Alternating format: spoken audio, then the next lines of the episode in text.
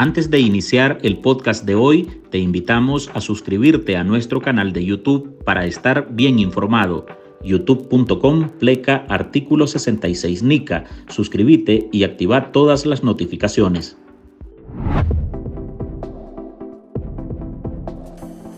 Una semana marcada por más destierros de religiosos, acuerdos dudosos con China para la ejecución de futuros proyectos hidroeléctricos, un ferrocarril y hasta un aeropuerto, así como la salida de Nicaragua de la expresidenta Violeta Barrios de Chamorro hacia Costa Rica, impusieron la agenda nacional en estos días. Un periodo de transición de siete años casi. Ustedes me ven fresca, me ven tranquila. Pues sí, porque yo desde el primer momento le pedí a Dios y a la Virgen Santísima y a los Reyes Magos hoy que estamos celebrando, que me diera paciencia, que me iluminara para que todo en este transcurso de mis años pudiéramos ver la sonrisa de las madres, de los niños, de todos los nicaragüenses. 12 sacerdotes que estaban encarcelados fueron desterrados el 18 de octubre hacia el Vaticano la Santa Sede aseguró que recibió una petición para acogerlos, aunque el régimen informó de supuestos acercamientos con la jerarquía católica. Cumple, Señor, tu promesa y envíanos a tu Espíritu Santo. Y ese mismo 18 de octubre, la expresidenta Violeta Barrios de Chamorro fue llevada hacia Costa Rica, donde podrá estar cerca de su familia y bajo cuidados médicos especializados.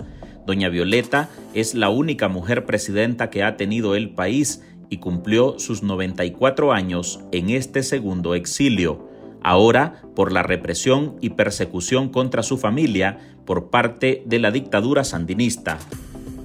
Y perdónenme, como lo dije hace poco en una entrevista, que si no les llené el deseo de todos, perdónenme, pero misión es cumplida. Gracias. Y en el ámbito económico, la noticia fue la firma de acuerdos con la China comunista, la que se supone desarrollará los proyectos hidroeléctricos Mojolca y Tumarín, así como la ampliación de carreteras y la reconstrucción del aeropuerto conocido como Panchito en Punta Huete, proyectos que está reviviendo la dictadura y que serían adjudicados sin mayor competencia ni controles a empresas chinas. Además, apuntan a la instalación de un ferrocarril.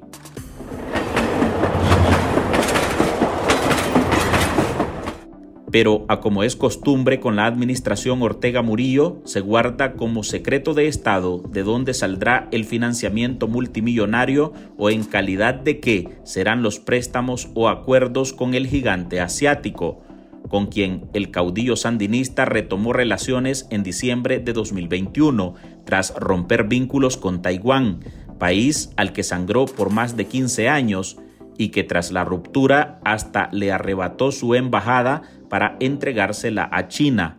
Tampoco se conocen los plazos de ejecución. Vamos a firmar memorándum para los estudios, diseños y construcción de un ferrocarril Managua, Masaya, Granada, así como formulación, también vamos a formular el plan maestro ferroviario Managua, Corinto, Bluefield. Hola, soy Álvaro Navarro y hoy en el podcast Ahora de Artículo 66 le presentamos Régimen de Nicaragua promete megaproyectos bajo la cooperación de China no da montos ni plazos. Marley Balmaceda nos trae las reacciones a estos tres temas que generaron mayor expectativa tanto a nivel nacional como mundial y que además siguen reflejando la deriva autoritaria de los Ortega Murillo, un régimen que funciona a sus anchas bajo esquemas oscuros, sin control ni transparencia, en un país apabullado por el miedo y la represión.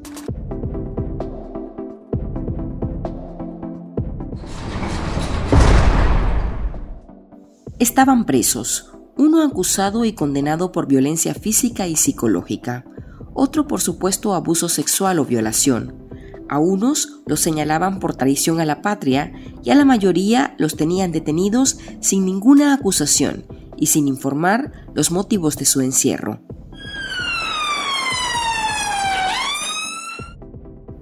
Lo que sí se sabía es que para llevar los presos actuaron policías del régimen orteguista y en otros casos civiles bajo la protección del Estado de Nicaragua. A esos sacerdotes los espiaban, sus homilías eran grabadas, sus fieles se encontraban bajo vigilancia permanente y estaban en la mira de los Ortega Murillo.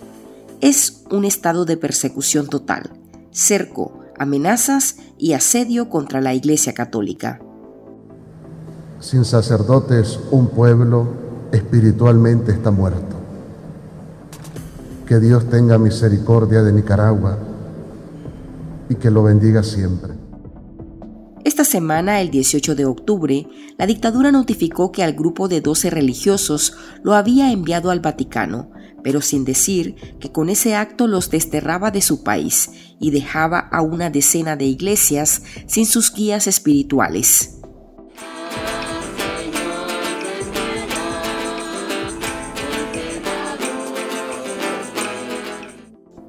Otra lectura con esta expulsión desde la óptica de opositores nicaragüenses. Ortega dejó en evidencia que su justicia es un completo teatro, deja en evidencia que a los sacerdotes los tenía presos por considerarlos peligrosos para su proyecto represivo y no por los supuestos delitos que les imputaban. Así lo indica el ex embajador por Managua ante la Organización de Estados Americanos, Arturo Macfield, quien compartió sus impresiones desde Estados Unidos, donde vive exiliado tras desertar de la representación diplomática que hacía para Nicaragua la dictadura de Nicaragua nuevamente vuelve a quedar desnuda, porque estos 12 sacerdotes eh, habían sido señalados por diversos delitos, eh, pero al dejarlos en libertad, eh, te demuestra que esas sentencias, las pruebas, los juicios, todo era algo espurio, algo falso, algo prefabricado Em, y promovido por el sicariato judicial. Eso queda pero totalmente en evidencia. Entonces, eh, pero por otro lado vemos a, un régimen cada vez más pequeño, más mezquino, y a un Monseñor Rolando Álvarez como un gigante realmente, eh, eh, un gigante de la fe. lo que él está haciendo por Nicaragua no tiene precio, él está pagando un precio, él está eh, jugándose su propia vida. El exdiplomático además plantea que este destierro no representa un símbolo de paso freno a la persecución religiosa. Para él, la continuidad del obispo Rolando Álvarez en la cárcel es el reflejo vivo de que la dictadura sigue una dinámica en la que deshacerse de sus críticos es su misión, al igual que continuar pisoteando la constitución política que establece la libertad de culto. Esto no significa que termina la persecución religiosa, eh, porque recordemos que esto es una puerta giratoria. Eh, salen 12 y van a entrar otros 12, 15, 20 más.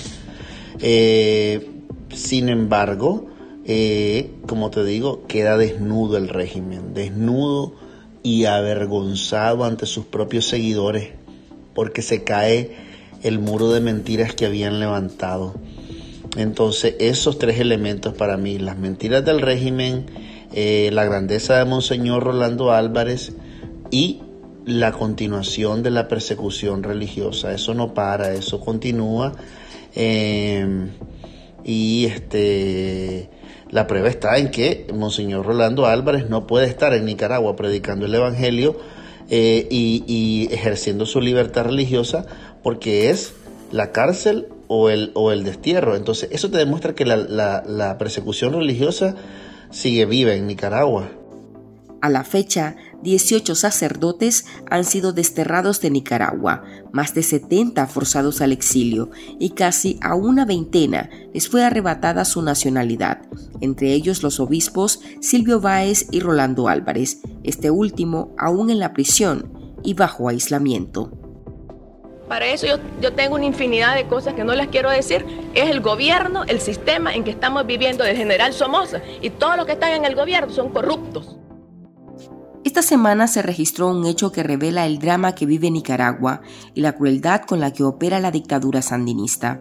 la expresidenta Violeta Barrios de Chamorro tuvo que salir hacia Costa Rica pese a sus 94 años y la condición de extrema fragilidad en la que se encuentra su salud. Doña Violeta ha salido al exilio, su segundo exilio. El primero fue en 1957, junto a su esposo, el héroe nacional Pedro Joaquín Chamorro Cardenal y sus hijos. En aquella época, el país estaba gobernado por la otra dictadura, la de los Somoza. La exmandataria desde septiembre de 2018 sufrió un accidente cerebrovascular y se encontraba en Managua bajo el cuidado de parientes y personal médico, mientras tres de sus cuatro hijos sufrían una grave persecución por parte de la dictadura nicaragüense que representó cárcel, confiscación, destierro y hasta la eliminación de su nacionalidad.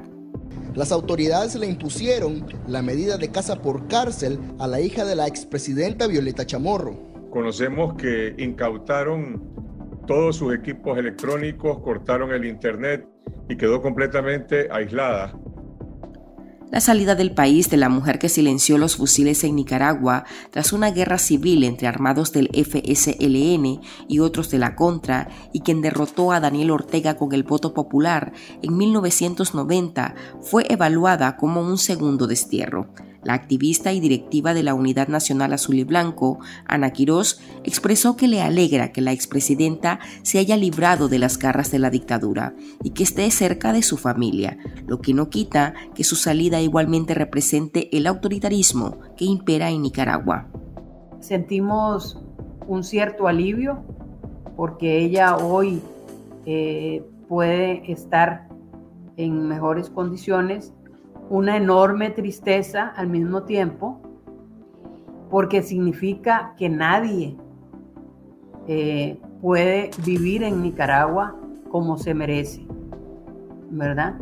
Y eh, especialmente una persona que ha estado eh, muy limitada físicamente a partir de 2018 cuando sufrió el accidente cerebrovascular. Entonces, eh, nosotros esperamos que aquí doña Violeta tenga los cuidados necesarios, que pueda eh, tener el alrededor y cerca a sus hijos, hijas y, y nietos, ¿verdad? Así como otras personas que le guardan muchísimo cariño y sobre todo mucha admiración y respeto. Eh, pero como digo, al mismo tiempo me da una gran tristeza porque significa, eh, es una, una, preocupación que siempre tenemos, al fin, ¿quién va a quedar en Nicaragua? En el comunicado, los familiares de la viuda de Pedro Joaquín Chamorro Cardenal mencionaron que la salida de la expresidenta se dio sin ningún inconveniente. En artículo 66, un equipo de periodistas hemos asumido el desafío de seguir informando sobre Nicaragua pese a la persecución, las amenazas, el exilio y el bloqueo impuesto contra la prensa libre. Mantener esta trinchera en defensa de las libertades públicas de todos los nicaragüenses es un compromiso que hemos asumido porque Nicaragua nos necesita. El desafío de financiar el periodismo que hacemos sigue vigente y siempre podés ayudarnos con una donación para garantizar la sostenibilidad de nuestra cobertura noticiosa, de las investigaciones que realizamos o la producción de este podcast. Tu contribución ayuda a mantener viva la llama de la libertad. No nos dejes solos. Unite a nuestro programa en artículo66.com pleca donar y contribuí con lo que te sea posible. Toda ayuda, sin importar el monto, es infinitamente vital para nosotros. Recordá artículo66.com pleca donar. Muchas gracias.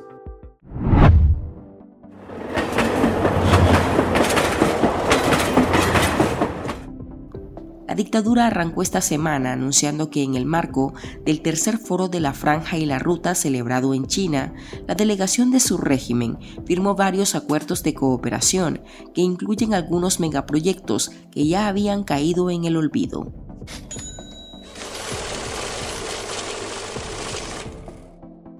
Sin dar mayores detalles sobre montos, tiempos o qué implican esos acuerdos, la vocera gubernamental y vicedictadora del país, Rosario Murillo, habló sobre la futura ejecución de dos proyectos hidroeléctricos, Mojolca y Tumarín, este último cuestionado por corrupción internacional, por ser inviable económicamente y por ser de gran impacto ambiental negativo para las comunidades que rodean las áreas de construcción.